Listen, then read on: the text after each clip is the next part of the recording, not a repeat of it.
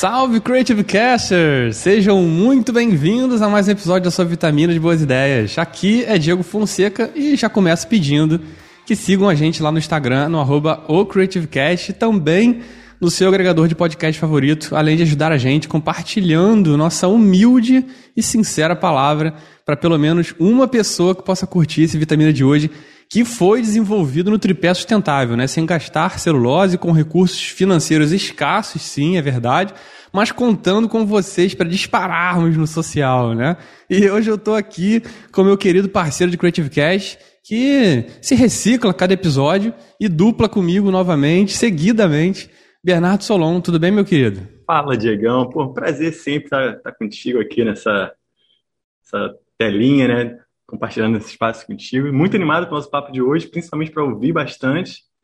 Acho que é um tema que todo mundo tem muito para aprender, né? Para ouvir, tirar dúvida. Então, estou realmente animado para ouvir aqui bastante as nossas convidadas.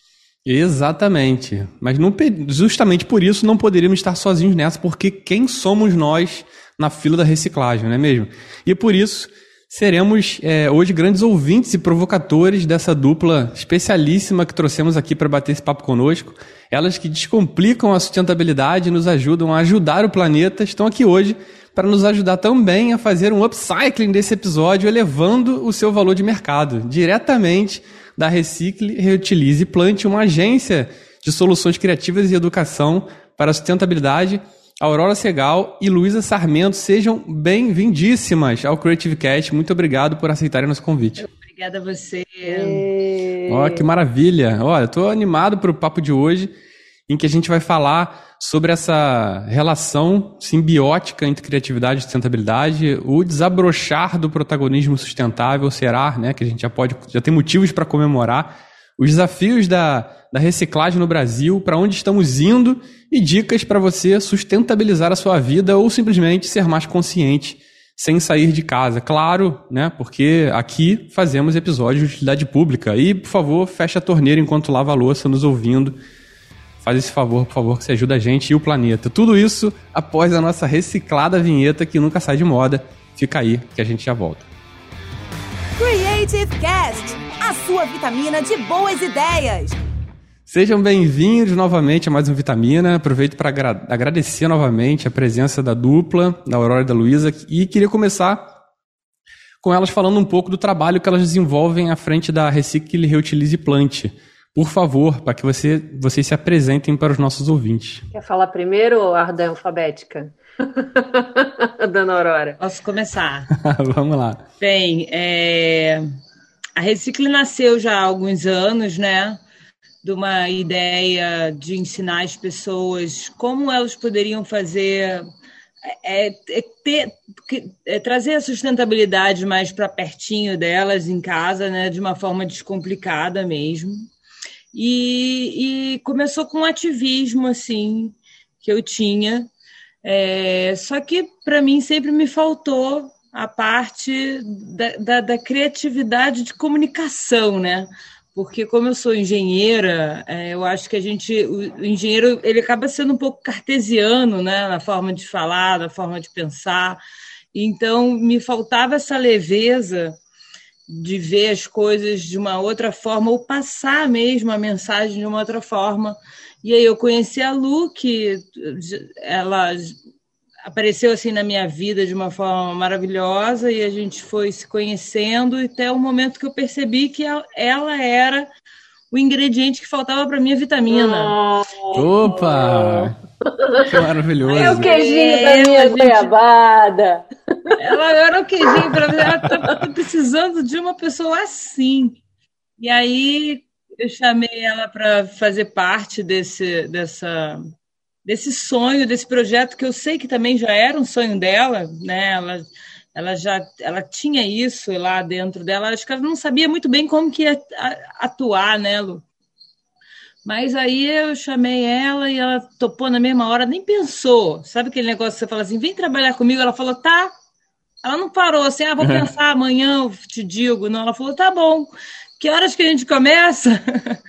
e aí a gente começou a trabalhar junto e fizemos essa rede aí crescer desse jeito, né? Ah, que legal. A gente começou, vocês estavam falando, vocês começaram também na pandemia. E esse casamento nosso também rolou na pandemia, né? Foi no comecinho da pandemia mesmo, porque eu vinha, né, minha história como jornalista, eu trabalhei durante muitos anos na televisão como apresentadora, trabalhei na TV Brasil, depois trabalhei no Multishow, trabalhei como locutora, trabalhei como dubladora, trabalhei como narradora. Uau! É, e aí passei pelo rádio também, né, apresentando programas no rádio.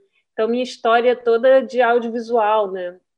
E aí, em 2014, eu estava assim na crise existencial da vida. Falei, cara, acho que eu preciso é voltar a estudar. Aí voltei a estudar, fiz um curso para me formar como designer em sustentabilidade, o curso do Gaia Education. Aí, tipo, me encantei com o assunto, assim, foi um choque de realidade para mim. E desde 2014, que foi quando eu fiz esse curso, eu comecei a pesquisar, a me aprofundar mais né, nas práticas mesmo do dia a dia. E em 2016 eu lancei o meu canal sozinha, que é o Mais Orgânica. E aí no Mais Orgânica eu vinha fazendo essas investigações também, muito no foco da reciclagem e da ressignificação, do upcycling, né? E a Aurora na Recicle, Reutilize Plant vinha muito na reciclagem e no, no cultivo, né? Nas hortas, nas plantas e tal eu sempre senti que faltava um pouco é, um conhecimento de conexão com terra que eu não tinha esse, esse background, né? E eu sentia que eu precisava aprender mais sobre isso. É, e acho que a Aurora tinha essa, esse déficit da comunicação no, no, do lado dela, né? Então, por conta de um projeto que eu já tinha há muitos anos e que ainda está em processo, a gente começou a desenvolver juntas eu procurei uma engenheira florestal que eu precisava de alguém que sacasse tudo de árvores, e aí me deparei com a Aurora. Aí o projeto teve que dar uma adormecida durante o período da pandemia, mas aí a gente já tinha se conectado, a gente já tinha se dado super bem. A gente falou, cara, vamos, vamos trabalhar. Quando ela me chamou, eu falei, pô, não vou nem pensar. A gente se deu super bem, funcionou bem, rolou, e a gente começou a trabalhar na Recicle. E foi muito legal que Logo no início do nosso trabalho, a gente viralizou um vídeo. Uh, que legal. Então, isso fez a coisa dar uma, uma girada a mais, assim, e a gente se empolgou. e desde então estamos juntos, né, amiga? Muito bom. É, a gente entendeu que a gente consegue comunicar, trazer a sustentabilidade de uma forma descomplicada mesmo, né? A gente percebeu que essa foi, eu acho que é a grande diferencial assim da nossa rede, né? Trazer dia a dia. Não, total. Acho que vocês tocaram num ponto bem, bem legal e que é o que, é o que vai começando a nossa, o nosso papo aqui de hoje, aproveitando que deu match entre vocês, né, para utilizar a sustentabilidade de uma maneira tão legal e tão é, é didática para que ela é, é, cada vez mais se apresente de uma forma mais é, mais palatável né, e que convença a maior quantidade de pessoas a colocar sustentabilidade no seu dia a dia. Eu vou começar esse gancho, até que a Aurora levantou, né, é, entre criatividade e sustentabilidade, para falar um pouquinho sobre essa relação, né? É como, como o nosso próprio povo brasileiro nos embasa, acho que bastante para essa afirmação, a gente sabe que a criatividade assume total protagonismo quando a gente fala de escassez de recursos, né? É, sejam eles financeiros, estruturais, matérias-primas e etc é no perrengue que o, que o brasileiro mostra seu puro suco de criatividade, né? E acho que é algo especial que eu vejo entre, entre semelhança, de, de, semelhança né, entre esses dois universos é que a gente chama aqui de liquidificação de ideias, né? Ou seja, você conseguir tirar um objeto do seu contexto natural para enxergá-lo de outra forma ou promover usos diferentes para materiais que são sempre utilizados da mesma maneira no dia a dia. Talvez até enobrecer alguns materiais. É, e eu acho que vocês fazem isso com total propriedade. Né? Conectar mundos e possibilidades diferentes, além, óbvio, de fazer aquela mágica que todo mundo gosta, que é fazer muito com pouco. Né? E aí, para começar esse nosso escambo de ideias, eu começo perguntando para vocês, Aurora e Luiz, assim, como é que vocês enxergam essa relação entre criatividade e sustentabilidade. É, a gente estava conversando sobre isso, né? Sobre a sustentabilidade, a criatividade, e a gente estava pensando quanto, o quanto isso começa é, pelo menos para mim, eu, eu, acho que para a Lu também, como que a gente começa com essa criatividade na hora do, do consumo, sabe? Quando eu vou comprar alguma coisa, eu já penso no que, que eu posso transformar aquilo, sabe? Eu, eu, é muito difícil pensar numa coisa, comprar uma coisa e só pensar nela que eu estou usando uma vez, sabe? Eu sempre penso que aquilo ali eu vou transformar em alguma outra coisa. E às vezes eu nem sei o que, eu vou fazer naquele momento, e fica lá, né, na, na bagunça, guardado na bagunça, que as pessoas acham que é bagunça, mas na hora que surge a criatividade, o pessoal fala assim, ah, que legal, que bom que você tinha isso. Eu falei, é, guarda. né? A gente guarda, que a gente tem um, um armáriozinho de, de trecos que sempre se transformam em, em em outras utilidades, outras coisas, né? Eu tenho uma mania de virar tudo vaso. Eu adoro, eu olho uma coisa e falo, o que, que eu vou fazer? O que eu vou plantar aqui? aí eu sempre faço muito isso, mas a Lu é, é nossa especialista de upcycling aí. É minha praia. Quem guarda tem, né? É minha praia. Minha... É engraçado isso, porque a minha história com upcycling, cara, eu acho que ela existe desde que eu nasci, antes de existir essa palavra, talvez.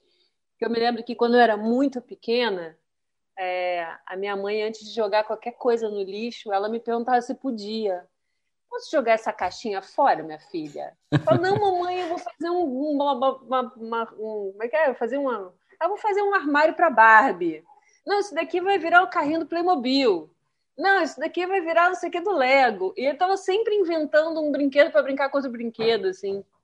Então, e a minha mãe ficava assim, nossa, que legal que você faz essas coisas. Ela dava mó, botava mó pilha. Eu me lembro que na festa, nas festinhas infantis, eu odiava bolo, brigadeiro, doce. Eu ficava esperando a galera toda comer, estourar os balões, que eu ia catar as borrachinhas dos balões no final no chão, porque eu queria fazer um biquíni um maiô para Barbie com a borrachinha do balão, entendeu? Nossa, mãe. Então tinha uma, uma, eu desde muito nova eu já tinha uma loucurinha assim no, no lixo, né?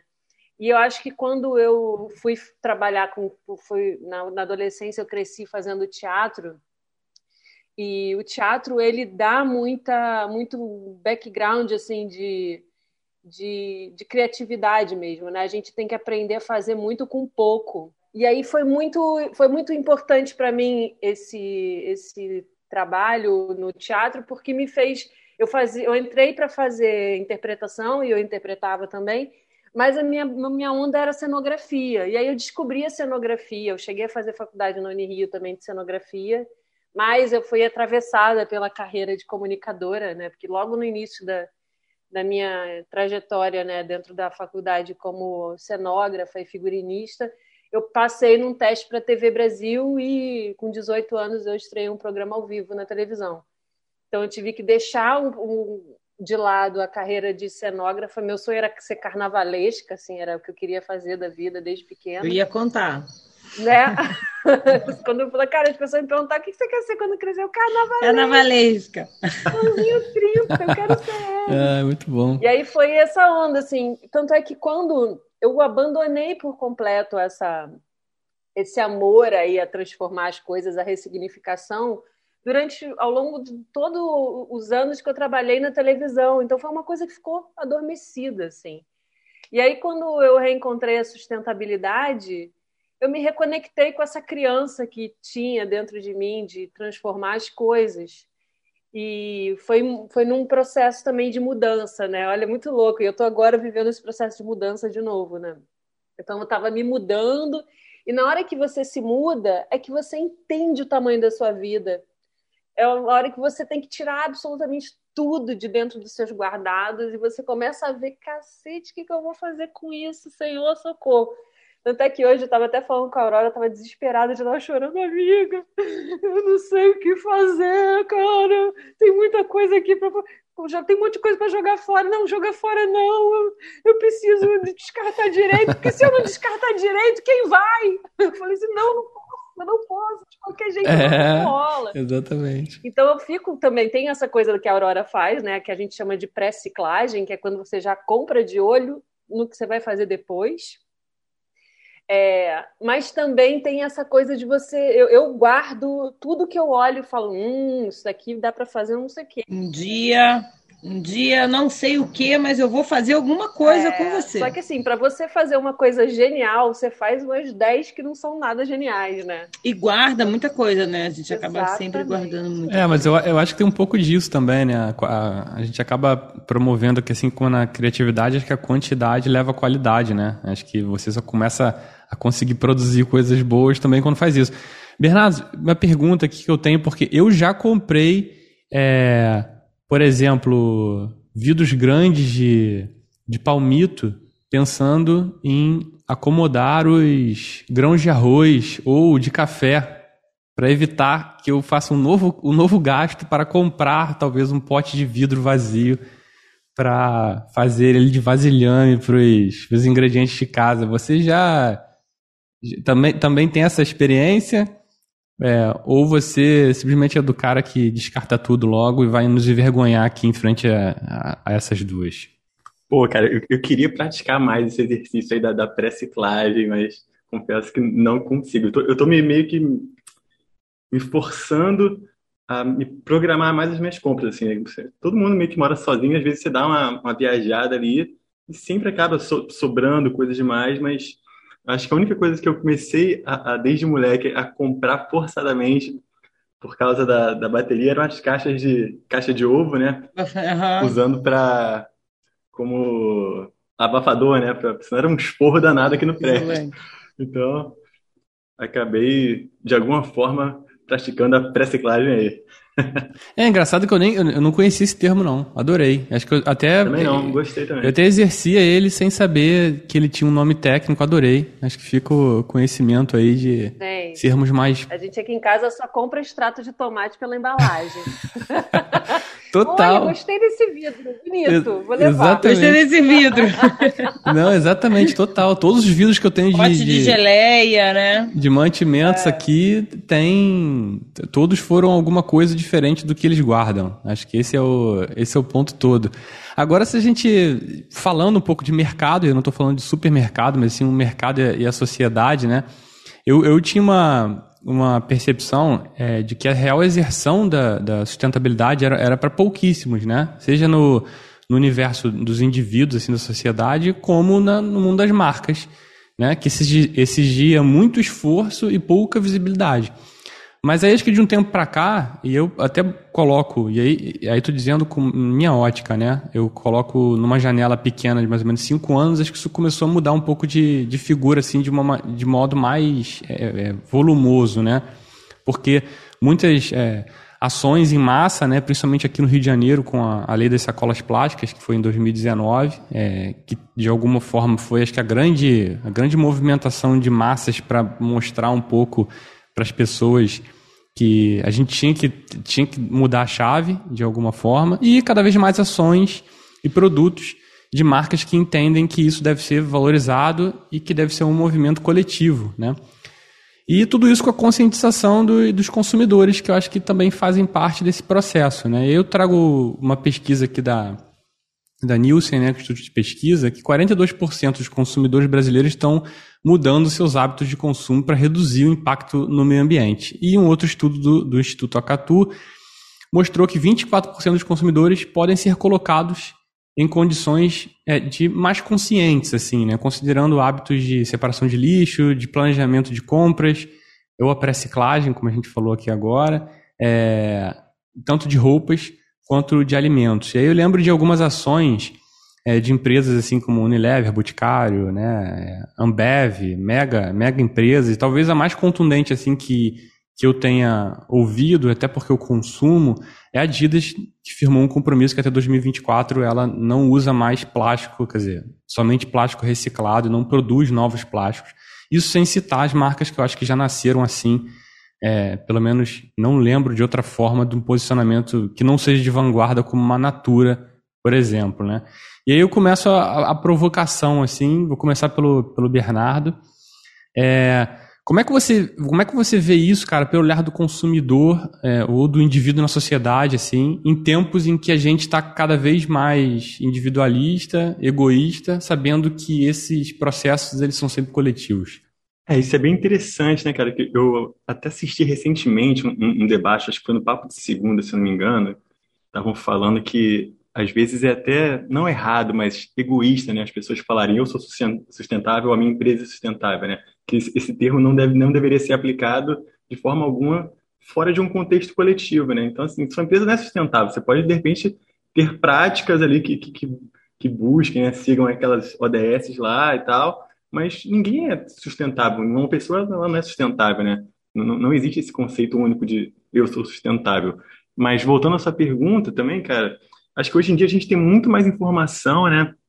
Muito mais empresas abrindo seus, seus processos, mostrando sua cadeia ali de, de produção, o que permite também que o consumidor se torne muito mais questionador nesse sentido, né? Acho que assim, se alguma empresa tentar vender uma causa ali que no dia a dia ela não conseguir sustentar aquilo ali, o público vai cobrar de alguma forma, né? A galera está muito mais atenta, é, é, muito mais questionadora. Recentemente a gente viu um, um, case aí da XP que total nesse sentido, assim, né? os caras fazendo evento de, de SG, se comprometendo com, com várias causas, e, e, na prática a gente vê que tem vários deslizes ainda ali que a galera tá marcando em cima, assim, por mais que haja uma tentativa, acho que a galera tem que ter cuidado, assim, de fato, quem tá se envolvendo ali na causa, quem bota aquilo ali no seu dia a dia, na sua empresa, na, na sua vida, sabe? Ou quem está só tentando surfar uma onda ali, né? A gente, como você falou, nos últimos cinco anos, é, sem dúvida, o termo ganhou uma proporção muito maior. E acho que nesses últimos dois, três, com o termo SG, então, assim, ganhou um, um, uma outra proporção. E eu vi só na pandemia agora, que eu vi de, de, de evento online para falar de SG e tal, eu realmente fico na dúvida. Eu acho super interessante, super válido todo tipo de, de debate, né? Mas até que ponto, de fato, as coisas são colocadas na, na prática e aonde tem gente querendo surfar essa onda, né? A gente já falou aqui em outros episódios do, do greenwashing, é, pink money, black money. E, cara, tem interesse financeiro aí por trás, mas, de qualquer forma, eu acho válido que pelo menos a galera jogue aí pro debate, né? Não sei o que, que, que vocês acham. É, então, exatamente, jogando, jogando pro debate, falando primeiro do lado que ainda não pulou o balcão, ou seja, o lado do, do consumidor, é, na visão de, vo, de vocês, né, Aurora e Luísa, vocês acham que a gente já pode é, entender e comemorar, mesmo que de maneira tímida, uma conscientização maior desse consumidor, que ele tem mais acesso à informação e que ele está mais vigilante, ou que o brasileiro gosta mesmo de parecer sustentável e os números ainda são, são bem tímidos para a gente pensar num processo que realmente cause é, impactos visíveis para a sociedade? Bem, eu acho que os números ainda são bem tímidos, né? E a, eu acho que essa sustentabilidade, né, entre aspas, que a gente está falando, ela também ela é, é muito elitista ainda, né? porque a gente. É, é, quem que a gente ouviu falando isso era a Rita, né, Lu? A Rita Von Hunt. Que ou você, você consome, consome o que tem ou consome o que pode, né? Uma coisa assim. Como é que era? Ela falava. Lembra aí para mim. Uma pessoa mais humilde, né? Ela compra o que pode ou compra o, é, o que dá, o que, é. né? Ela compra, ela escolhe o que compra ou compra o, o que, que pode. pode. Então essa esse esse lance da gente procurar Adidas que ainda que está usando o, o plástico tirado dos oceanos. Poucas pessoas vão ter acesso a esse tipo de sustentabilidade, né? Então, é, ainda é muito incipiente, né, todas as ações que a gente tenta fazer, porém, elas são essenciais, né, porque eu acho que qualquer pressão que o consumidor faça para a indústria mudar, ela já é muito válida. Vai ter um momento que eles vão entender que mais gente quer consumir melhor. E aí isso vai, vai fazer uma pressão que a indústria consiga produzir de outra forma, né? e acaba que vai começar a chegar nas outras esferas, porque ainda está numa esfera muito elitista e que a gente pode comer o orgânico, mas o pessoal normalmente compra do Seara, que é mais barato. Então, essa diferença que nós temos é, social ainda é uma dificuldade na sustentabilidade. Eu acho que, pegando o gancho do que a Aurora falou, e eu acho que é importante, é... o que acontece? A gente tem hoje, se você for dar uma rolada no seu feed, você vai, ainda vai ver muito a cultura da ostentação. Ela ainda existe, ela ainda é muito presente, e eu acho que cada vez mais as pessoas vão se envergonhar dela, e eu espero e torço por isso, porque, né, acho que já foi esse, esse tempo. Mas, é, e, a, e acho que a crise ajuda também as pessoas se envergonharem um pouco dessa cultura da ostentação e fazem, como a gente falou no começo, acho que toda toda limitação cria também oportunidade de criatividade. Então, a crise também é um prato cheio para a gente ser mais criativo, por um outro lado. Então, se, se a gente tem uma classe média um pouco mais com esse, com, é, preocupada, um pouco mais ativista, digamos assim, né, nesse sentido de um consumo mais consciente, a gente também tem uma influência para outras classes que, de menor poder aquisitivo. Porque, bem ou mal, são as classes mais altas que ditam o que é o legal de se consumir. Né? Qual é a marca. Que forma opinião, né? Exatamente. Então, assim, é, é ruim? É, porque é um movimento elitista. Mas quem é que produz mais lixo? É quem consome mais. Então, sim, as pessoas com maior poder aquisitivo também têm a maior responsabilidade. Né? Então, ótimo que as classes mais altas estejam mais preocupadas, porque justamente elas criam também um novo padrão de consumo, um, ditam um novo padrão de consumo e, ao mesmo tempo, também são mais responsáveis pela redução do consumo, porque elas são as que consomem mais. É, talvez façam também um, uma queda de braço é, um pouco mais de resistência com grandes marcas que talvez não se comunicam com o público mais elitista, né? E acho que até por isso tem eles. mais uma coisa Diga. que eu acho.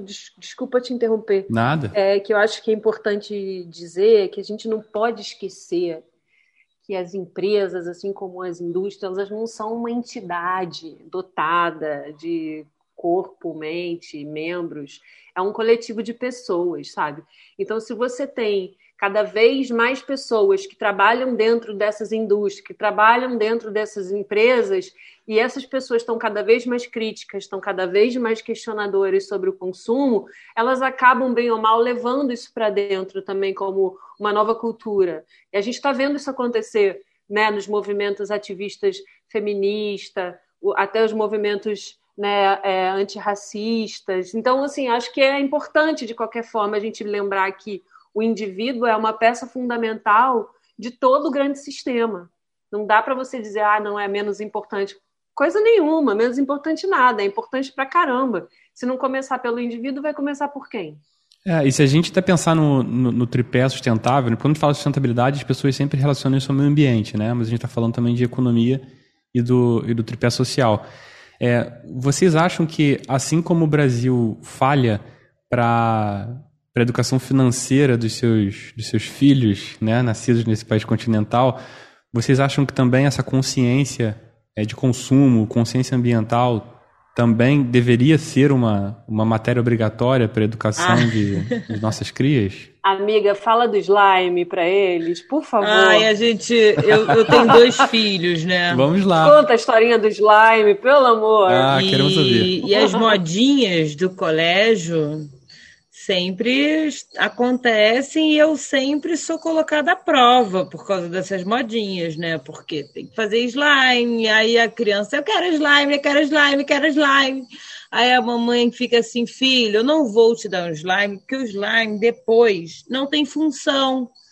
Eu vou jogar isso fora. Ele vai ficar ali, você vai ficar lá o dia inteiro botando a mãozinha naquele negócio para depois a gente jogar fora. E aí ficam as mães desesperadas querendo é, satisfazer as crianças e dão slime. Fala, por que, que não vamos fazer um pão juntos, né? Já que quer colocar a mão na massa, sabe? Existem outras coisas que, que, que a gente pode sei lá, fazer, ajudar, mudar essa criatividade. Agora estamos na moda um tal de poppet. Não sei se vocês conhecem, vocês têm criança, né? Só eu que tenho aqui, pelo visto. É um negócio que o pessoal fica apertando o dedinho e aí dizem que é para criança se acalmar. ah, gente, não dá. A gente está com algum problema na sociedade, né? Que a gente precisa de um brinquedo que a criança acalme. É para tirar o estresse. Não botar a mão ah, na terra, né? Não, tá, alguma coisa está errada. E aí elas ficam querendo arrumar o, o, o esse pop é de maior. Nossa Senhora. Vamos ver qual o pop é de maior, entendeu? Ainda tem essa. O meu é pequenininho, o meu é grande. E depois? É. Não existe reciclagem de silicone no Brasil. Como não tem de slime. Como também não tem de slime. E aí fica esse monte de coisa, a gente fazendo um milhão de. Aí é o que a gente estava falando, né? Quando a gente estava debatendo a pauta de vocês antes. Falei assim, amigo, olha que loucura. Aí a tia da escola fala assim: olha, o material para o trabalhinho, para a aula de artes, a gente vai fazer Reciclagem. Reciclagem. Aí manda a mamãe ir lá na loja comprar 300 palitinhos de picolé. Ou seja, não é reciclagem. A mãe foi na loja comprar o palitinho de picolé para fazer o trabalhinho de, entre aspas, reciclagem. Ah, não. não é reciclagem, gente. Por favor, alguém. Não, pois é. Inclusive, arte não é reciclagem, porque você normalmente inviabiliza que aquele material seja reciclado. Exatamente. Né? Então eu sempre falo, pensa bem do que, que você vai fazer. Aí aí é uma outra terminologia. Né? Exatamente. Né? Aí é upcycling, né? aí, é, aí é arte, né? São coisas diferentes. Por exemplo, aí é isso que a gente estava discutindo, estava falando, cara, aí numa aula a professora está falando, vamos fazer o trabalhinho de reciclagem na hora do, do recreio, a criança está fazendo slime. Aí você fala assim, gente, para, você não entendeu nada do que a gente está falando. A gente está dizendo assim, vamos nos divertir, dá pra gente criar. Você vê, a minha, minha infância foi essa, gente. Eu brinquei de, de sucata a vida inteira, de fazer brinquedo. Não, eu fazia massinha de terra, não era? Poxa.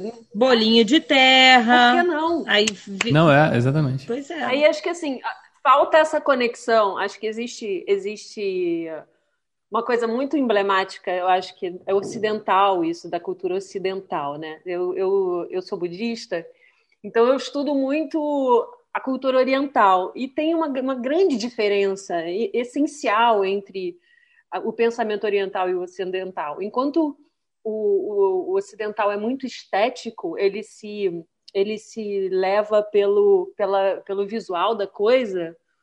O, o, o, oriental ele tem uma coisa também que tem mais a ver com a consistência, com o que vai dentro, sabe? E isso não, não quer dizer que uma coisa é boa ou que a outra é ruim, acho que, inclusive, o ideal é que a gente consiga balancear as duas coisas para que elas possam ter a beleza vem dessa, desse balanço entre as duas coisas, né? Mas eu acho que tem essa questão, assim, então você, você fica só no estético, você fica só na ostentação, você fica só no consumismo, você fica só na forma, você fica só na beleza. A beleza é linda, a beleza é ótima, a arte ama a beleza. Mas o que é uma obra de arte que é só bonita? Uma obra de arte, ela tem que ser bonita, e ela tem que dizer alguma coisa, ela tem que incomodar, ela tem que questionar, ela tem que te tirar do lugar, senão ela não é uma grande obra, ela é uma peça de decoração, que também é legal, tudo bem, nada contra as peças de decoração, mas qual é a função daquilo? Então, assim, se a, se a, escola, se a função da escola é educar as crianças e a temática da educação da aula é reciclagem, gente, vamos trabalhar isso transversalmente. É, perfeito. Por que, que vai trabalhar só na aulinha de arte? Não, vamos levar isso para aula de biologia, vamos levar para aula de matemática, vamos levar isso para, né? Vamos trabalhar isso em todos os temas, porque de fato a sustentabilidade ela é transversal. Ela não é um monotema. Tanto é que quando as pessoas falam, ah, mas o que é mais sustentável? Isso ou aquilo? Eu falo, para, peraí, para, depende do contexto. Vamos analisar aqui. Isso acontece muito, né? De perguntarem assim para a gente, a gente tem que começar a esmiuçar a pergunta. É, então, deixa, deixa eu pegar esse gancho de vocês para falar justamente sobre isso, sobre essa procura que vocês, que vocês recebem, até porque vocês oferecem mentoria também, né? E aí uma coisa que o, que o Bernardo falou que é interessante, que está muito na moda, que é o SG, né? Que é a sigla em inglês para ambiental, social e governança. É assim, como é que uhum. as empresas começam a receber esse filtro né, de quais são os cuidados em relação ao meio ambiente, em relação às suas né, comunidades, vizinhanças e fornecedores, e governança, como transparência, ética, é, board de, e com diversidade de gênero, de raça etc, né? E isso vem colocando cada vez mais pressão em cima das marcas, porque quando mexe com, com o bolso, né, brota o bom senso no board da diretoria e a gente começa a ver algumas mudanças, nem que seja, como dizem os mais antigos, a, a forceps, né?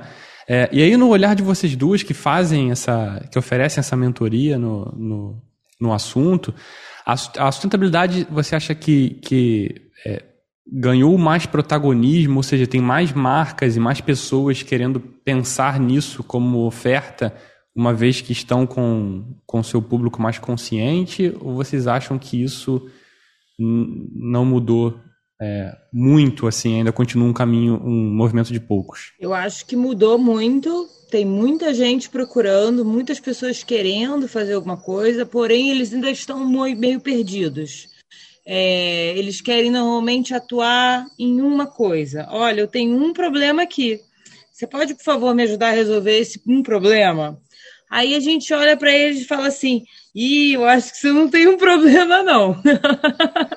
Vocês começam a investigar e veem que tem várias coisas que é, começam a se descortinar, né? Isso, a gente tem que. Não, primeiro que a gente tem que fazer com que as pessoas entendam que a gente precisa investigar. Sim. Essa já é uma dificuldade. Porque normalmente eles vêm com um problema. E às vezes mexer na ferida dói, né? Fala, Bernardo. Não, e às vezes mexer na ferida dessa galera dói, né? Você, o cara não quer ficar flutuando, é. que vai surgir um bando de problemas. É, aí eles vêm com um problema pra não, gente. Não, só quero saber o que eu faço com a minha quantidade de palitos. É, só quero saber uma coisa. Aí a gente fala assim, gente, mas para a gente poder descobrir como vai resolver bem essa uma coisa, a gente vai ter que fazer uma investigação na empresa toda. Ah, mas assim eu já não quero. Meu Deus, como é que eu vou fazer isso? É. Aí já entra, já ficam naqueles desesperos de falar, gente, mas é, a sustentabilidade, quando ela é pensada desde o início, dessa forma, a gente redesenhando todas as estruturas, ela sai muito mais barata, porque todo, normalmente ele sempre a sustentabilidade vem com ah, é muito caro, não vamos usar, não vamos colocar essa linha na nossa planilha, né? Porém, quando ela é bem desenhada, quando ela é desenhada desde o início, vista todos os lados, a gente economiza muito mais lá no final. É. Sabe? Porque quantas coisas que são perdidas no meio do caminho, sabe? Que poderiam estar ali desenhadas, entrelaçadas, e a gente está otimizando tempo, dinheiro, produto. É quase como pensar numa, numa prevenção é, do que num combate, né? É. Exatamente. É por aí mesmo. Por exemplo, a gente, a gente. Eventos é um negócio bem fácil da gente visualizar isso, né? O que, que o cara quer fazer um, ah, eu quero fazer um evento sustentável. Aí o que, que ele faz? No final do evento, ele te dá uma eco bag, uma camiseta de pet Ai. e acha que Cheio de papel dentro, né? de lona. Ou então um, um crachá de papel semente e acha que tá abafando alto, super sustentável mas tá depois com um brinde que veio da China, embrulhado em não sei quantas camadas de plástico, né? Aí te serve uma comida que é ultraprocessada, você sabe lá de onde que veio, né? As pessoas estão se deslocando loucamente é, de avião para todos os lados e ninguém está pensando nesses transportes. Então, assim, tem uma, uma coisa que se o cara, se o cara tiver alguém do lado dele, assim, sentadinho, falando assim, filhinho, vamos pensar isso direitinho aí. Para que, que tu vai dar esse brinde? Vamos conectar aqui ó, com uma, uma cooperativa de costureiras que fazem upcycling. Ela faz um brinde lindo para você com um aproveitamento da lona do teu, do teu evento do ano passado. Aí tu deixa de fazer o lixo, já reaproveita, já faz um marketing em cima disso. Três em um então, quando você tem a oportunidade de pensar antes, de sentar junto, de preparar a coisa antes, seja para o que for. Não, a gente está dando exemplo de um evento, que o evento é muito fácil de visualizar, mas para qualquer outra coisa, você começa a entender que, poxa, você ganha em várias frentes quando você faz ante antecipadamente, porque o marketing já vem pronto quando você entrega, entendeu? Você não precisa inventar um marketing mirabolante, fazer uma super. Não! Só o fato de você ter pensado antes, tá aproveitando sei que era, isso vai produzir dados, isso vai produzir impacto, isso vai contar, né, Lu? Contar o que tá contar tá fazendo. essa história para as pessoas é, é mais simples do que parece. Mas é porque existe muito um vício ainda. Acho que o problema todo do que vocês estão falando, assim, não é nem tanto a vontade e nem as, as pessoas entenderem a necessidade. As pessoas já entendem a necessidade e as pessoas já têm a vontade. O problema é fazer as pessoas compreenderem que elas vão precisar mudar a forma de fazer. E isso é que é difícil, porque as pessoas resistem muito. É muito é muito ruim você falar, ai, jura, agora que eu me acostumei a fazer isso desse jeito, você jura que vai chegar aqui vai bagunçar tudo? Vou, vou bagunçar, cara, senão a gente não vai chegar lá. Mas acho até, Luísa, que isso, que isso também bate em, em temas até que vocês já falaram aqui, como, por exemplo, a ostentação. Eu acho que o evento que você usou como exemplo é um grande é, elemento de ostentação, né? De você querer botar toda a pomposidade da tua empresa, né? Ou do teu negócio para que todos vejam que, olha, que legal. E aí eu vou realmente colocar um, um, um brinde é, sustentável no final e isso vai me caracterizar como uma, uma empresa sustentável. Tem muito, muito isso. E é engraçado, Diego, é engraçado que eu trabalho numa agência de eventos, né? E, cara, não existe mais chegar um briefing que não seja, cara, eu quero um evento sustentável e agora, assim, tem que ter uma pegada SG. Meu evento tem que ter uma pegada SG também. Peraí, cara, assim, o que, que, que você faz? Tem, tem 1% de mulher na tua empresa, tu imprime 3 toneladas de papel por dia, que pegada SG é essa que tu quer no teu evento? Não, né? Exatamente. Aí, aí, aí acaba é, dizendo justamente isso que a Luísa falou, né? É você, quando você nasce dessa forma, é, você traz tão, tão, tanto benefício, cara, é, que eu acho que, que esse trabalho, que na verdade ele, ele é uma eficiência que eu digo que não é, é, Eu não digo nem eficiência, não, cara. É porque o teu cérebro trabalha com eficiência energética, né? Quando você propõe alguma coisa diferente, assim como a criatividade, aquilo te coloca para você quase uma, um reaprendizado, né? Uhum. E aí, como é que eu vou trabalhar com esse reaprendizado se, eu, se, eu, se sempre deu certo, né? Com muitas aspas, né? Como é que eu vou... Eu não quero mexer no time que tá ganhando, né? Só que é, essa pessoa que tá, tá jogando nem, ouviu, nem, nem olhou o placar ainda, entendeu? Para entender como é problemática essa história toda. E no final das contas, eu acho que os processos todos que são estabelecidos trazem muito mais eficiência energética, financeira. Isso porque o Bernardo também deu um citou um exemplo clássico de toda grande empresa, né? Que é papel, né? Impressão de papel aos montes. A galera que imprime. É... Ainda tem, né, cara? A é gente acha que a parada deu uma, deu uma diminuída, mas pô, tem muita empresa que imprime muito ainda. Não, surreal. E eu queria até a gente pular para um assunto que eu acho que, assim, sustentabilidade é muito amplo, né? Então acho que a gente acabou tentando dar alguns focos é, que incomodam a gente, a mim, bastante, e que temos duas especialistas aqui para darmos uma luz para esse universo, para caminhar um pouco para justamente essa visão sustentável. Que eu queria falar um pouco do, do, da reciclagem, né, cara? Que é, assim, na verdade, há um tempo já me incomoda bastante, eu vejo pouca movimentação a respeito, que essa reciclagem no nosso, no nosso país, no Brasilzão de meu Deus, com né, a correta destinação dos resíduos domésticos. Né? Então, os dados do Sistema Nacional de Informações sobre Saneamento dizem que o Brasil recicla apenas 2% do total de resíduos coletados. Né? E somente pouco mais de 40% da população brasileira tem acesso à coleta seletiva. Isso porque a gente está falando de um país que nem todo mundo, muito longe de ter todo mundo, tem acesso a saneamento básico, que dirá coleta seletiva. E que apesar né, dessa grande é, iniciativa que foi a Política Nacional de Resíduos Sólidos, né, de 2010, a meta mais é, que é audaciosa, que era tinha previsão de acabar com os lixões até 2014, foi para o lixão e foi adiada para 2024, sabendo se isso vai ser adiado novamente, né? Eu tenho para mim uma coisa que acho que a Luísa falou, é, de que a gente está muito longe do problema, né? E quando a gente se aproxima dele, a gente começa a entender quais são esses impactos é, e o que, que, isso afeta a gente. A comparação que eu tenho é, é você morar num condomínio né, de, de, um prédio e morar numa casa. Você é muito mais responsável por todos os recursos que você gere dentro da sua casa, porque você paga diretamente a sua conta de água, isso para apartamentos mais antigos que não tem hidrômetro individual, por exemplo. Né? É, é, além de lixo, que você tem essa gestão né? E quando isso não, não nos afeta diretamente, quando a gente está muito longe do problema, isso parece que não é um problema. Mas basta que no Rio de Janeiro, né, abençoado por Deus, que por sinal está de parabéns, ou uma greve da Conlurb, ou uma água com geosmina, a gente entende como isso, como isso importa e muito. Né? E o que mais me incomoda nisso tudo é, é um pouco desse ilusionismo do caminho do lixo, né? Que quando ele vai para a lixeira, ou ele vai para essas janelinhas que tem em toda a escada de, de prédio grande, parece que ele, né, parece que ele desaparece, como num passe de mágica. É, e eu acho que isso a gente até tratou quando a gente recebeu a, a Márcia, não foi, Bernardo? Do, do Cansei de Ser Plástico. E aí, antes de passarmos para elas, eu queria que o, que o Bernardo falasse como usuário do processo, assim, qual a tua visão desse processo de, de reciclagem?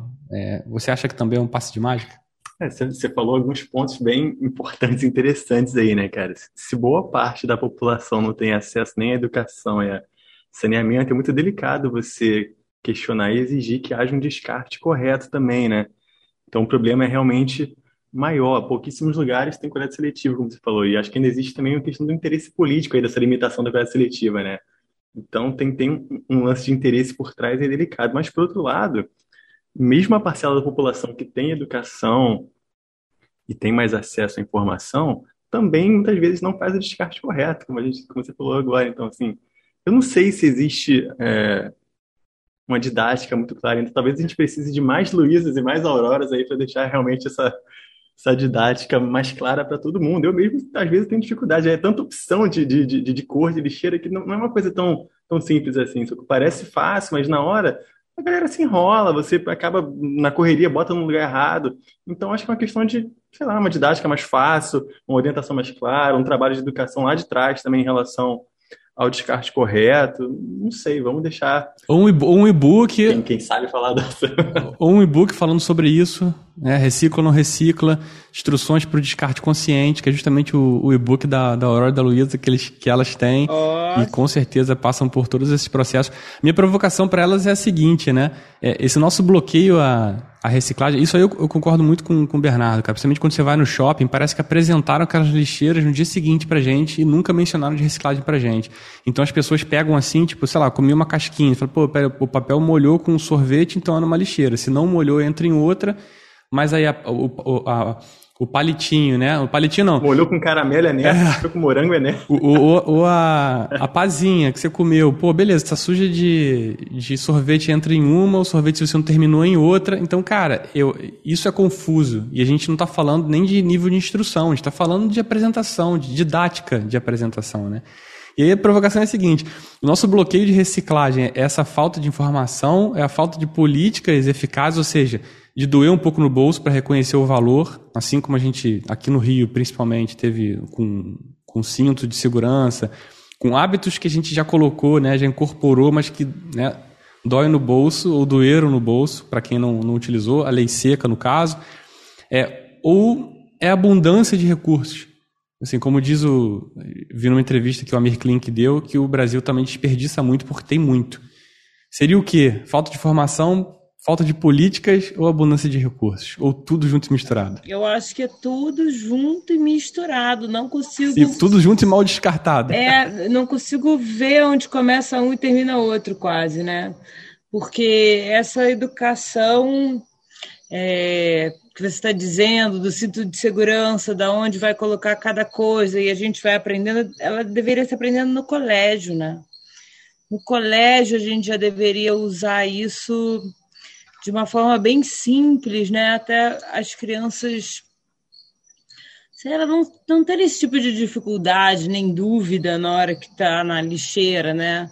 Eu morei uma época nos Estados Unidos, eu me lembro que eles tinham aula de, de, de trânsito muito definidos no colégio, né? Então todo mundo sabe qual é o seu papel, como é que tem que fazer, como é que tem que se portar, se você é pedestre, se você é ciclista, se você é motorista, e sabe como vão ter que se portar com o seu lixo, porque lá paga também. Então esses comportamentos de como que a gente tem que agir passa muito da educação básica, né? E essa falta de percepção da onde vem cada coisa. Porque eu acho que a gente não, consegue, não conseguiu entender ainda que um vidro era um areal, que era, uma, era areia, e que a gente extraiu aquilo até o lençol freático aparecer.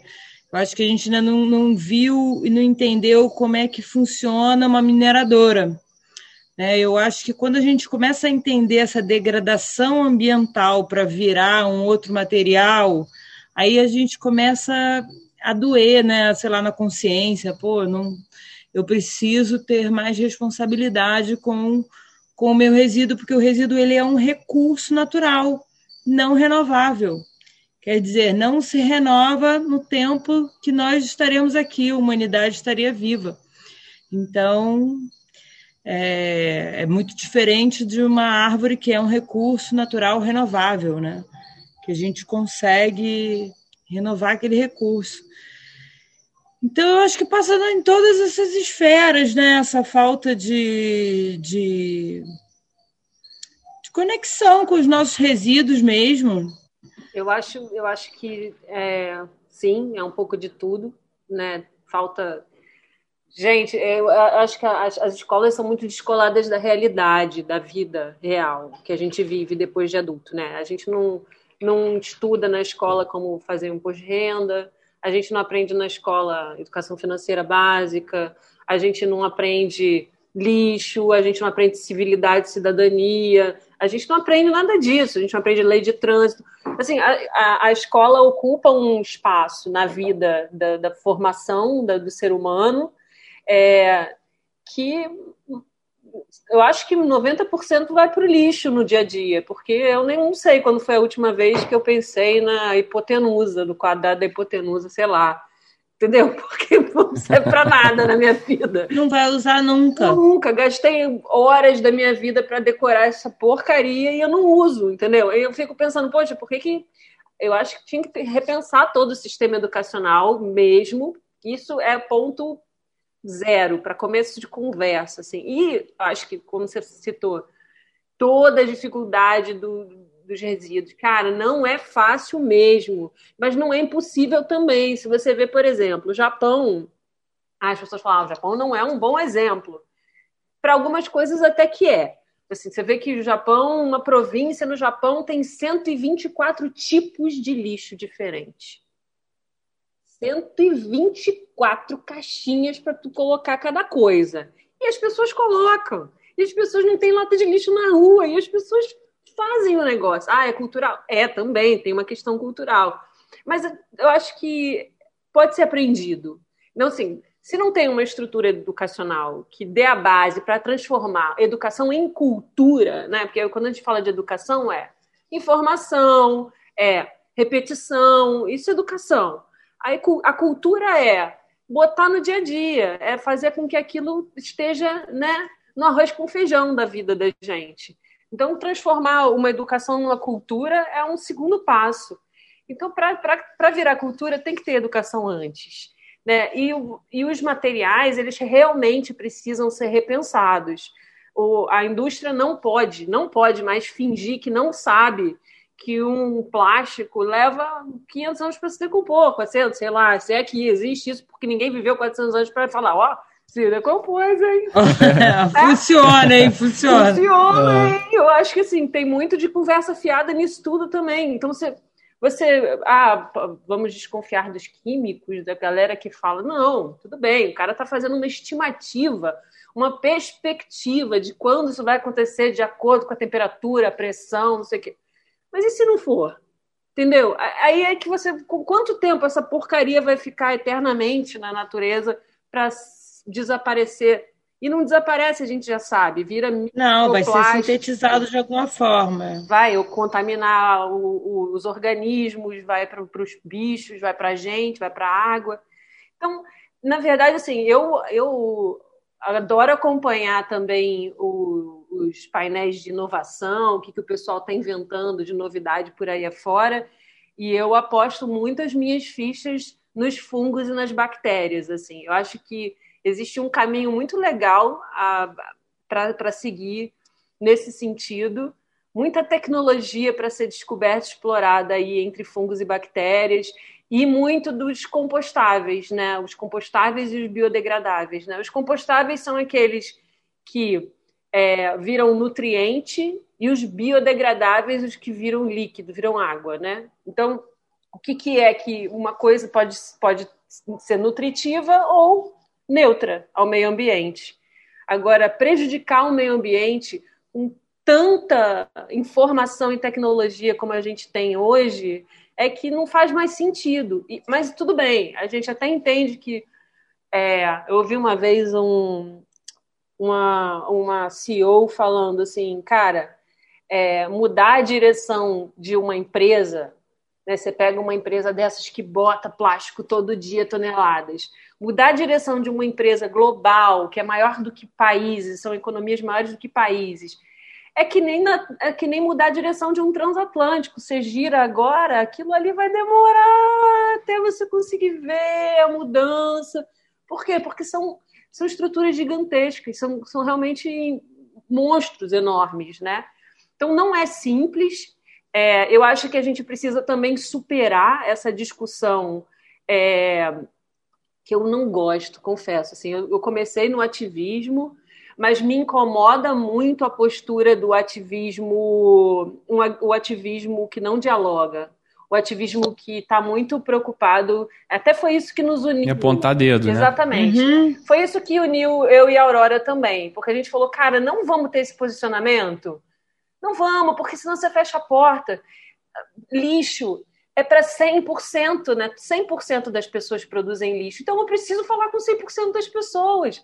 Se eu ficar acusando fulano ou Betran, ah, porque você come carne, não é mesmo, amiguinho? O que eu ganho com isso? Não ganho nada, eu ganho portas fechadas, eu ganho pessoas que não vão me escutar. É isso aí. Entendeu? Então, assim, eu preciso falar com todo gerador de lixo a criança nasce, ela bota uma fralda na, no, na bunda e já está fazendo lixo. A pessoa vai morrer com outra fralda na bunda fazendo lixo também. Então, a vida inteira de um, de um ser humano é produção de lixo. Se a gente não conseguir falar com todas as pessoas, eu, eu acho até muito pretencioso, lógico, né, da nossa parte, querer falar com todas as pessoas. A gente quer. Mas a gente se esforça. a gente, e a gente acredita muito é, nas ferramentas do audiovisual e no humor como o melhor mecanismo de, de empatizar com as pessoas. Ah, total. Porque, cara, vamos combinar? É um assunto chato pra caceta. É um assunto duro, difícil. Quando você começa a ler os dados do IPCC, meu amigo, a vontade que você tem é de afastar as faquinhas de manteiga de perto do teu pulso, que dá vontade de cortar você fica louco, você fala, acabou, babou, já era, entendeu? Não tem mais o que fazer, porque você não vê. Aí você, você vê o dado do IPCC, fica desesperado, aí vai na rua tomar um picolé para esfriar a cabeça, aí vê o sujeito jogando lixo no chão, você fala, acabou mesmo, não tem o que fazer. O que, que eu vou fazer? O cara não tá entendendo. Ou no mínimo que você faz vai guardar o palitinho pra, pra aula de reciclagem, né? Com Dos certeza. Filhos. No nosso caso, a gente vai pegar o palitinho, olhar pra cara do sujeito, dar uma piscadinha e falar: Oi, você deixou cair. É. Porque não, a gente acredita você... no constrangimento educativo, ele é ótimo. Ah, sim. Ainda mais com é, seus, seus pets defecando em vias públicas. São coisas também que eu acho que, meu Deus do céu, como é que a gente não. Com pessoas que não criam consciência do mínimo, é, da sua, do mínimo da sua responsabilidade. Mas você, você tocou em pontos muito legais, cara.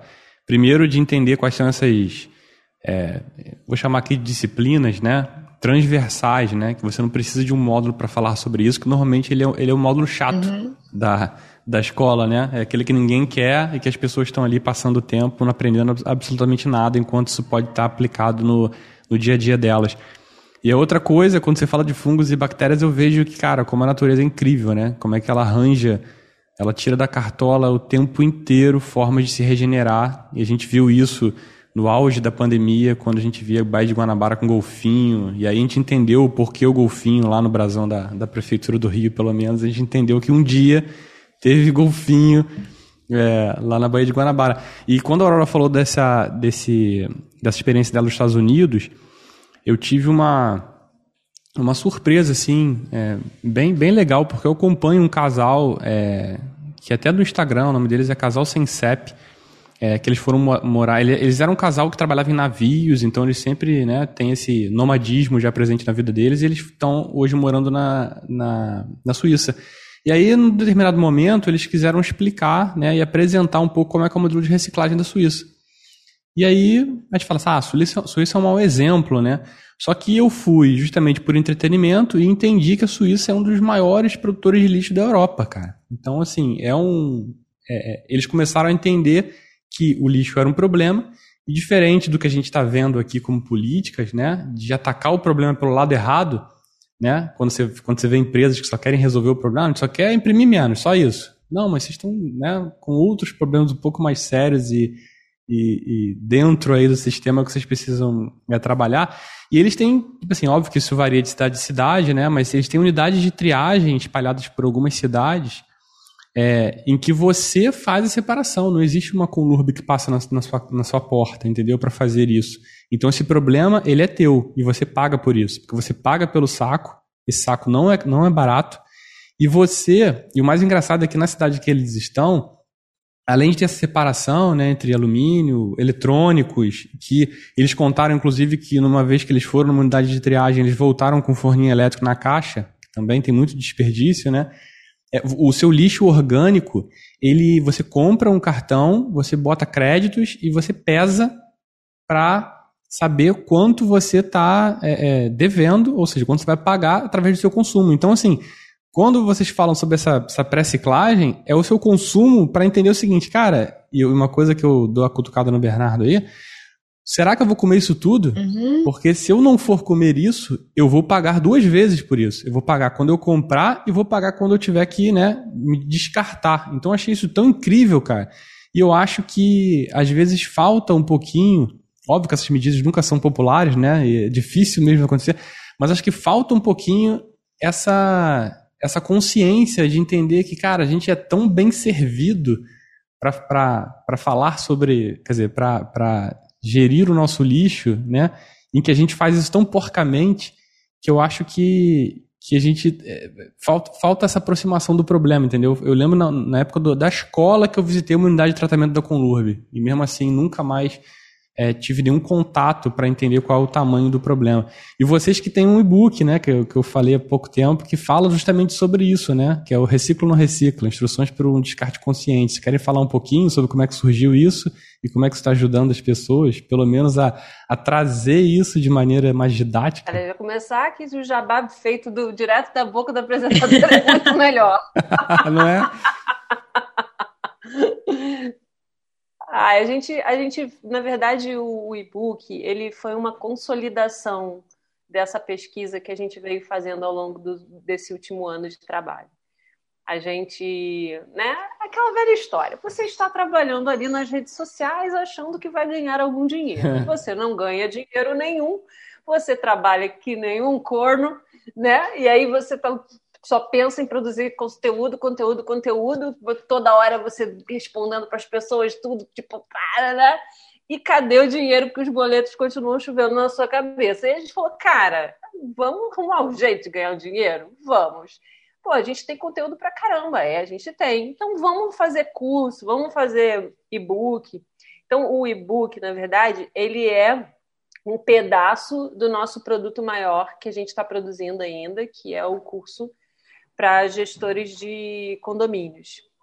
E a gente falou: bom, vamos testar primeiro o conteúdo que a gente tem já, né, sobre instruções para o descarte, dentro do, do e-book, e aí vamos ver como é que isso funciona com o público. Qual é o público que vai adquirir isso, de que jeito, qual é o interesse das pessoas. Então Era aberto para todo mundo comprar? É aberto. Legal. O, o e-book está é, tá sendo vendido, né? Hum. Mas, mas muito numa.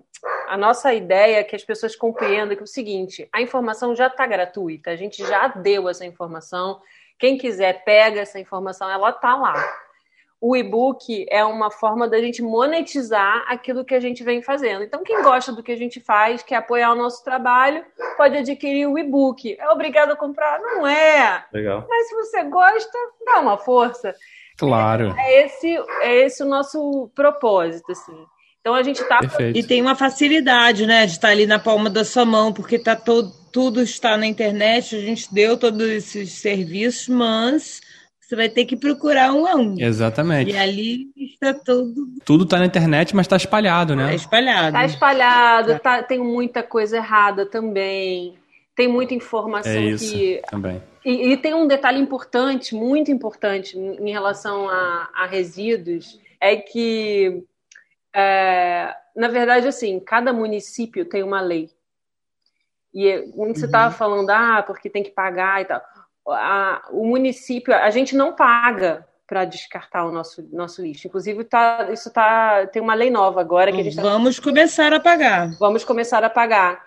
Porque identificou-se que isso é um problema, é uma das questões. Oh, que legal. É o quarto maior gasto de um município, é a gestão dos resíduos. Gestão de resíduo. E é municipal. Então, é uma coisa que, pô, gente, pô, falando de privatização, pelo amor de Deus, vamos falar de privatização de lixo precisa discutir essa privatização. Essa sim é importante. Porque enquanto a gente não discute isso, as pessoas, assim como a água, que o hidrômetro, né? Eles não botaram, passaram a obrigar a ter o hidrômetro individual nas unidades. Por quê? Porque a água é de ninguém, a água jorra. Então deixa, deixa jorrar. O lixo é de quem? O lixo é de ninguém, o lixo é do Exatamente. mundo. Vamos jogar lixo. Não, o buraco negro, vai para o buraco negro. Exatamente. Então as pessoas não têm essa, essa noção. Mas, ao mesmo tempo, existe muita discussão é, sobre incineração de lixo, que a gente é hum. totalmente contra, né, amiga? Porque, ah, é muito fácil resolver o problema do lixo, é só incinerar. Muito. Não, porque assim, se você. Vai jogar gás atmosférico, CO2 atmosférico no. Não, e não apenas isso. É um problema, é. aquecimento global danado. Ainda, você, não, você não seca a fonte do problema, que é a retirada de recursos naturais. A reciclagem, ela diminui a retirada de recursos naturais e reinsere na cadeia produtiva. Né? Quando você opta pela incineração, você tá continua retirando porque o consumo é crescente, ele não é decrescente, então você vai continuar tirando cada vez mais, os recursos não são crescentes na mesma medida que o consumo cresce, só que você vai incinerar e ainda vai jogar gás na atmosfera. Isso, isso ainda vai acabar com o recurso natural. Isso é bom para o Japão que faz incineração, porque o Japão é uma ilha. Mas nós estamos num continente, não é mesmo, amiguinhos? Por isso que a gente fala que sustentabilidade é uma coisa que precisa ser pensada dentro do seu contexto. Perfeito. Então, não dá para você achar, ah, porque o Japão é super maravilhoso na reciclagem e tal. É, mas consome que nem uns doidos, produzem lixo que nem uns loucos, separam não sei quantas milhões de caixinhas de lixo lá, ok, legal, mas depois taca fogo em tudo. Então, não, não dá para a gente pensar nisso. Por exemplo, eu tive em Noronha é, fazendo um documentário sobre o Noronha Plástico Zero, que é uma campanha muito legal, a ideia de transformar Fernando de Noronha, primeiro case de economia circular do Brasil. Cara, é um desafio monstruoso, porque é uma ilha que fica de, de, de barco a dois dias do continente. Então, é super complicado para chegar, é um mar que não é fácil de se navegar, é muito caro fazer transporte de resíduo no avião. Eu tive na usina de tratamento de lixo de Fernando de Noronha. Agora, pense, pense como é caro viver numa ilha. Por quê? Porque os recursos vêm do continente você tem que lidar com o lixo dentro da ilha você tem que transportar o lixo para o continente para que ele possa ser processado. Então você pode compreender que uma ilha queira transformar em energia esse lixo. Oh, legal, beleza, até entendo. Agora, no continente, você querer pegar é, é, é, isso como uma política pública e falar, opa, vamos queimar lixo porque é a solução de todos os problemas? De jeito nenhum.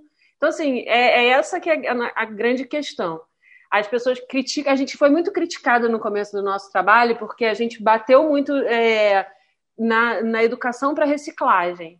E aí os ativistas de sustentabilidade vieram, não, mas reciclagem não é a solução de todos os problemas.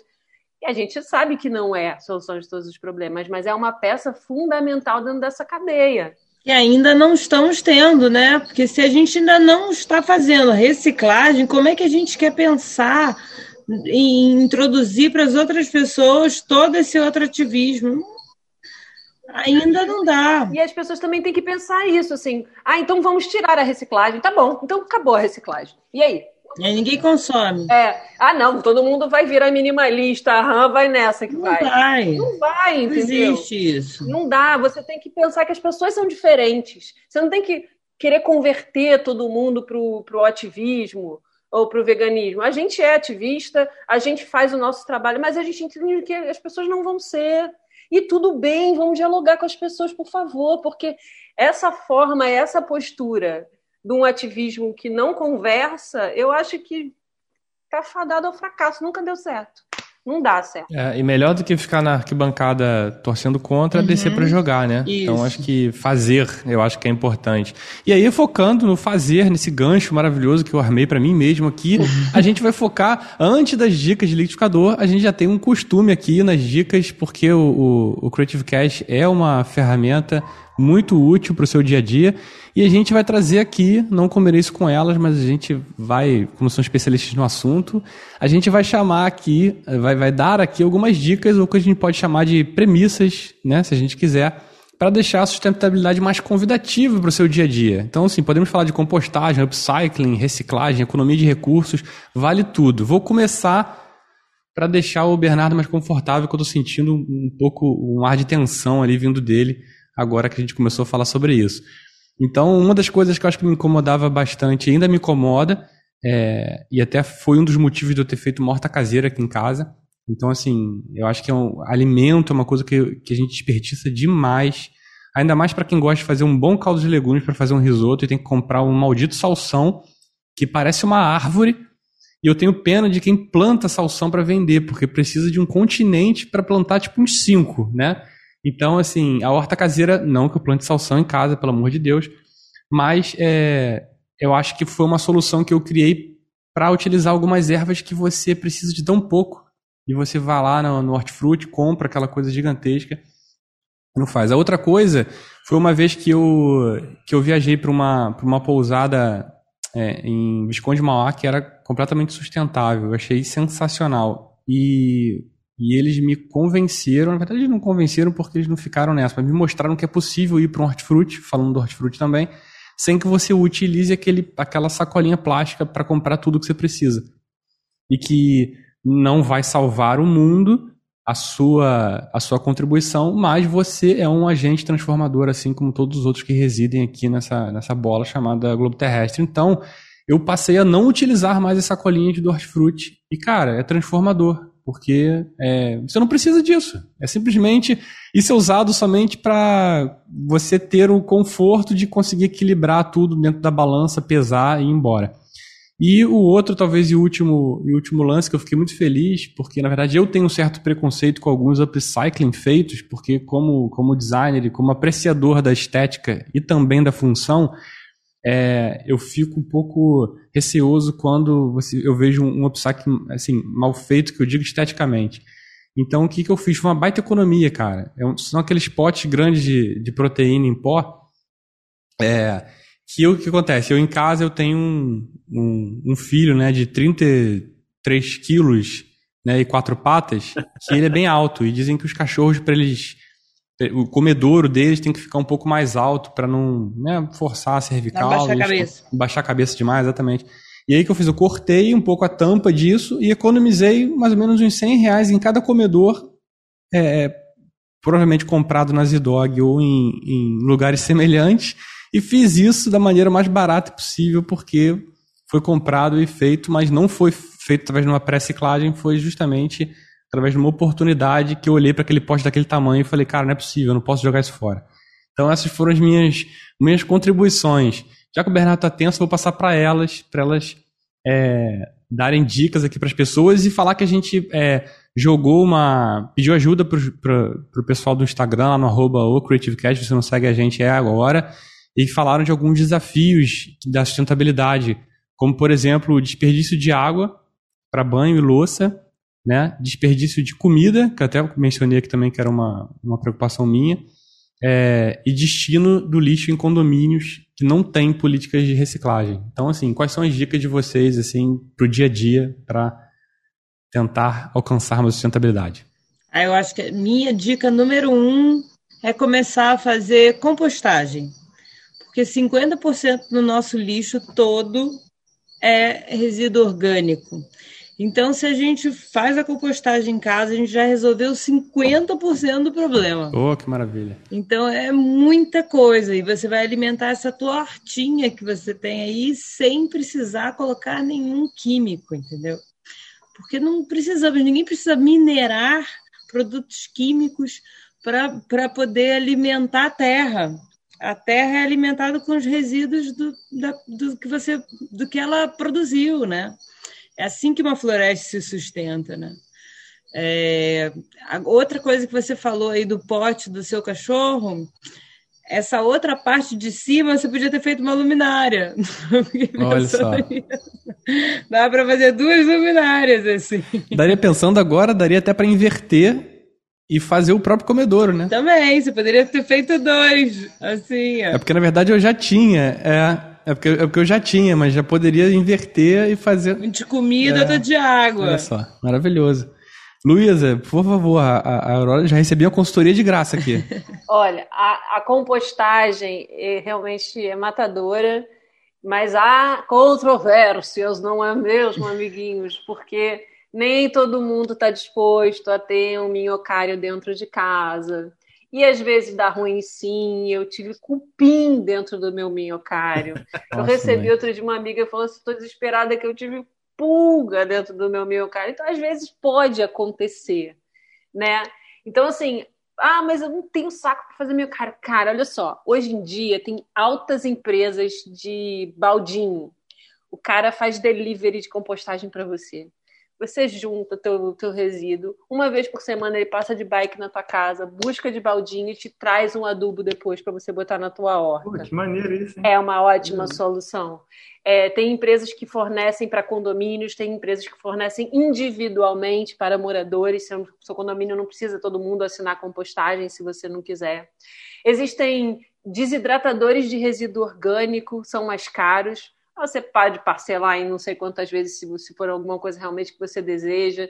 É, para tamanhos diferentes, tamanho residencial, tamanho condomínio, tamanho restaurante, tamanho condomínio, sei lá, enorme. Quantos quilos você precisar, ele desidrata o teu resíduo orgânico e transforma num pó que você pode também adubar a terra.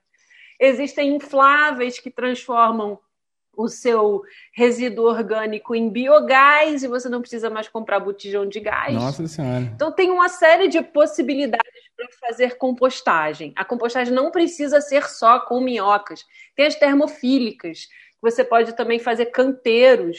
Bota o resíduo no meio, o canteiro em volta com já com as tuas comidinhas, as tuas verdurinhas ali em volta, enquanto tu bota o, lixo, o lixinho no meio, já tá do Já vai nutrindo. Maravilhoso. Então tem muitas possibilidades a compostar. Tem muita solução, né? É. Então isso, isso é uma coisa. Perfeito. Tô sentindo que essas dicas aqui de liquidificador vão vir quentes. Fora, fora assim, outras coisas do dia a muito dia, bom. é assim, é, não se preocupa muito com as cores das latas de lixo. Bernardo falou isso no começo. Ah, às vezes eu fico meio perdido é, é seco e molhado, sabe? São, na verdade, são três coisas importantes: resíduo, rejeito e orgânico. Você que gosta de música, Bernardo, é isso aí.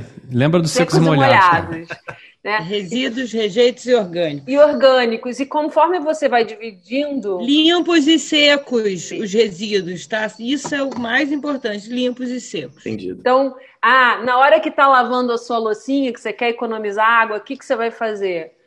Pega, bota os seus, os seus resíduos no fundo da sua pia. Ah, eu tenho uma manteiga que acabou, vou botar aqui no fundo. Tem um, um aqui que eu acabei de tomar um suquinho, abre ele, bota ele no fundo da pia. Conforme você vai lavando a louça, a água da louça já vai lavando o teu resíduo. Depois você já deixa ele escorrendo ali pertinho. Quando ele estiver sequinho, você descarta ele na, na sua reciclagem. É muito importante que o resíduo seco esteja de fato seco, sem restos de alimentos. Porque e em sacola transparente. Sacola transparente que dá multa. Não pode usar saco preto para recicláveis. Não precisa ser transparente totalmente, não. Pode ser o azul, pode ser o verde, mas tem que é, dar. Transparente é azul e verde. É a coisa mais engraçada aí. É. Tá? Transparente é azul e verde. Olha, então, mara algumas... maravilhoso algumas Não, toques. perfeito, cara. Eu tô, eu tô com. Eu, na verdade, eu não sei, eu tô até sem jeito de passar agora pro Bernardo pra ele falar um pouco das dicas dele, mas. Pô, imagina eu então, pô. Se você tá sem jeito, imagina eu. Depois de todos os alfinetados que você me deu aí ao longo do, do episódio, cara. Então vou fazer o seguinte: tu, tu vai ficar absorvendo as dicas, cara. Pronto. Esse é o. Esse é o, esse é o que. Não, a, minha, a, minha, dica é sigam as meninas, que, pô, vai ter muita dica boa lá. ah, perfeito. Saiu, saiu bem, cara, saiu bem.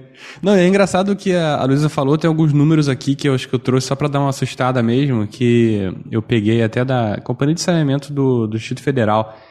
Que lavar louça durante 15 minutos com torneira aberta são 120 litros d'água, né? Descarga 10, 2 lit 10 a 12 litros. Lavar a calçada, cara, isso acho que eh, com os dejetos caninos é a coisa que também mais me irrita. 15 minutos com mangueira 150 litros e um banho de 20 minutos 120 litros. Assustador. Mas isso aí é só para para dar um sustinho vocês que estão aqui nos ouvindo. Gente, é só fechar entre uma coisa e outra, fecha a torneira, é simples, não não não cai a mão. Exato, é exato. Por favor. Não, o pior mesmo é a calça jeans, tá? Ah, exatamente. Não estamos entrando no, no, no, no, no, no, né, na, no universo industrial, né? Que para fazer um quilo de carne gasta-se né, centenas de litros de água, calça jeans, etc. Aquela calça jeans. Calça jeans são 19 mil. Para uma como é que é aquela. Se o Bernardo gosta, aquela calça jeans para uma jovem de, de 16 anos é mais de 200 reais e mais de 200 litros d'água também para serem feitas. 19 mil. É... Hã? 19 mil. 19 mil, meu Deus do céu. Achei, achei que estava na casa das centenas, mas não. É. A gente, o consumo de casa fica no chinelo. É, isso é uma coisa que a gente também fala. As pessoas ficam desesperadas. Ah, porque a água, porque a água. desesperadas com a 40% água. 40% da água potável se perde por conta de encanamentos mal, mal administrados. Mas 70% da nossa água potável, né, dessa água, né, a gente tem tá, 100% da água potável, 70% é agropecuária e agricultura. Aí desses 30 que sobra, 40% se perde no caminho por causa de encanamento. E o resto é você falando, pô, filho, fecha a torneira aí. Né? Então, assim, eu, eu acho que existe sim o protagonismo do, consu, do, consu, do consumidor, no caso, existe sim, é importante a gente falar sobre isso, mas não dá para você botar na conta do consumidor e dizer, ah, a culpa é sua que escova o dente com a torneira aberta, entendeu?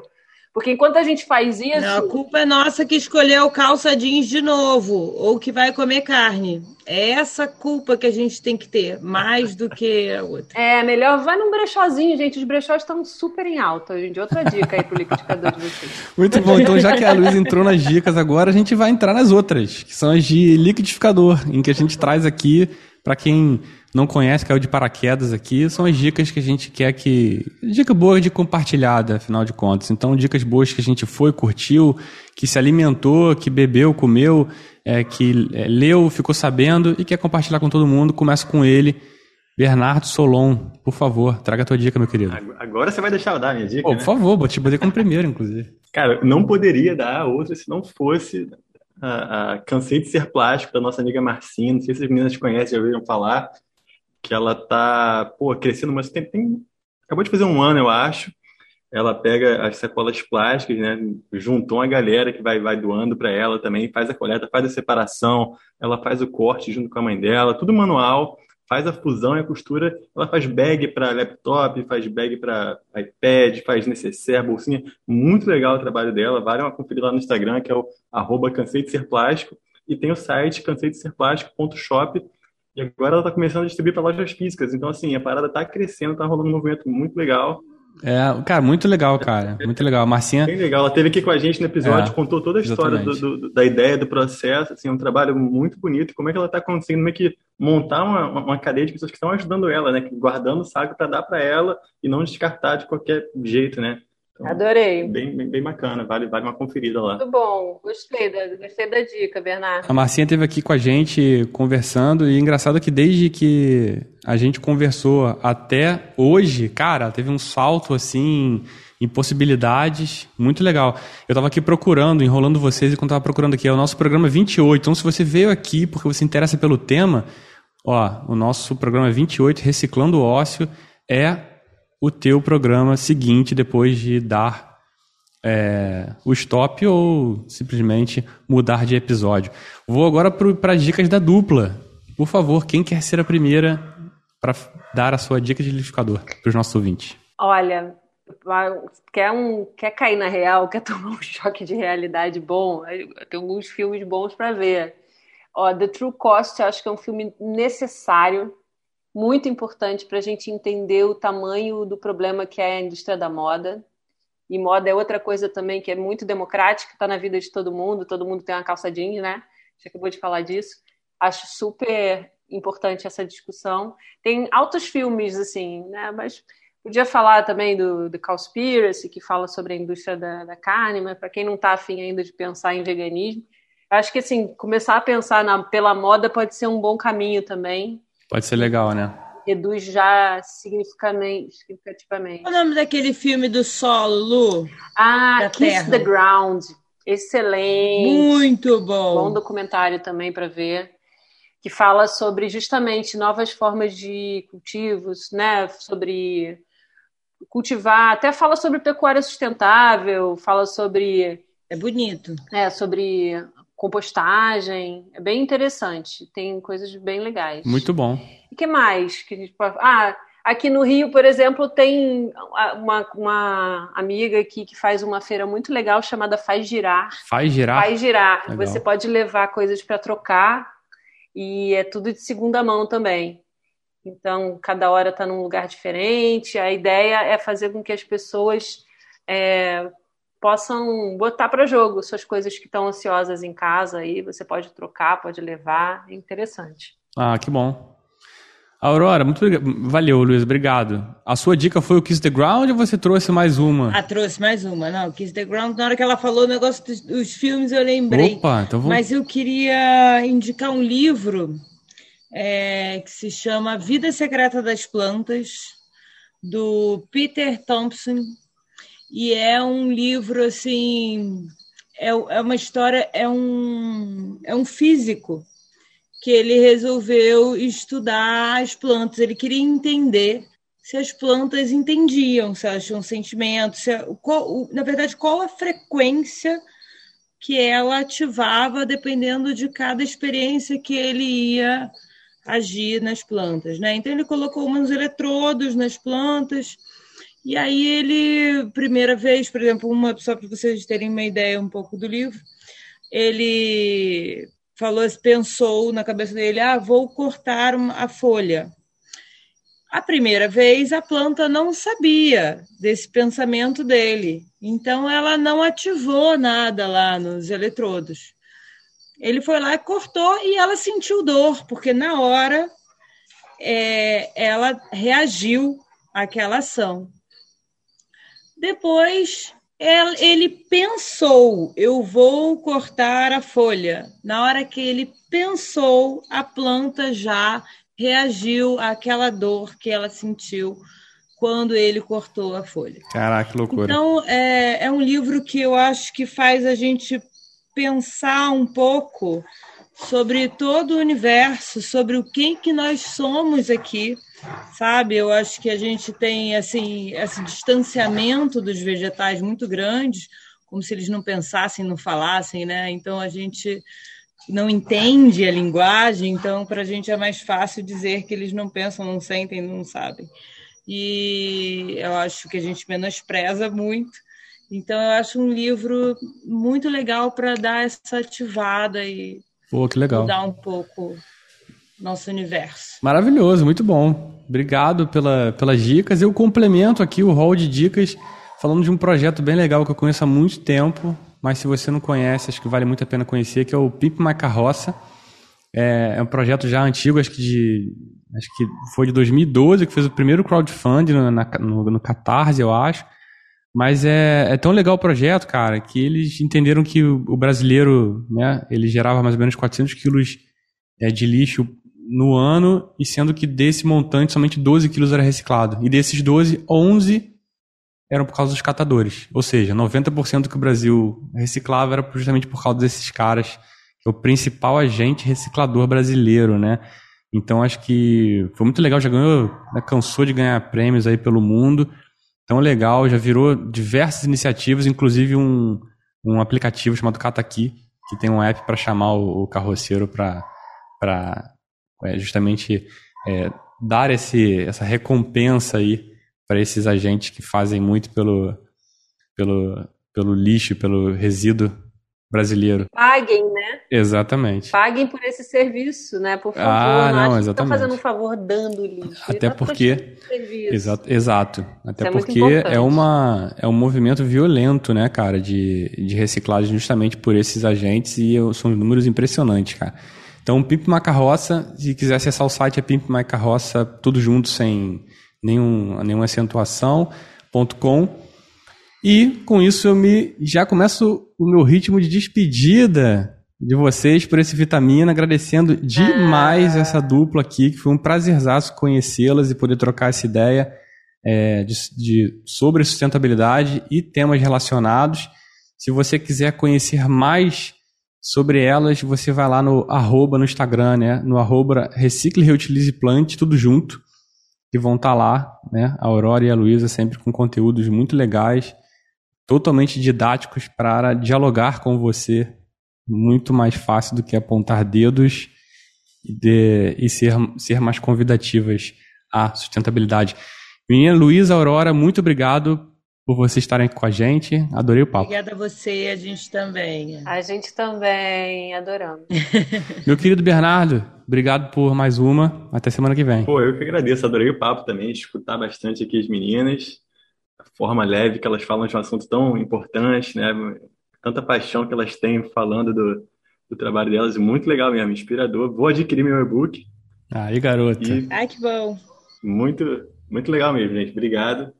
Até a próxima. É isso aí. Então, se você estava ouvindo a gente lavando a louça, fazendo suas necessidades ou qualquer coisa que não está destinando bem os seus recursos, por favor, que esse episódio sirva de inspiração para que você cuide melhor dos recursos que você está gerindo aí na sua casa. E por favor, lembre, claro, de reciclar esse episódio com todos os seus amigos para que ele não morra nunca e sempre entre na cadeia produtiva de ouvidos espalhados aí pelo, pelo Brasilzão.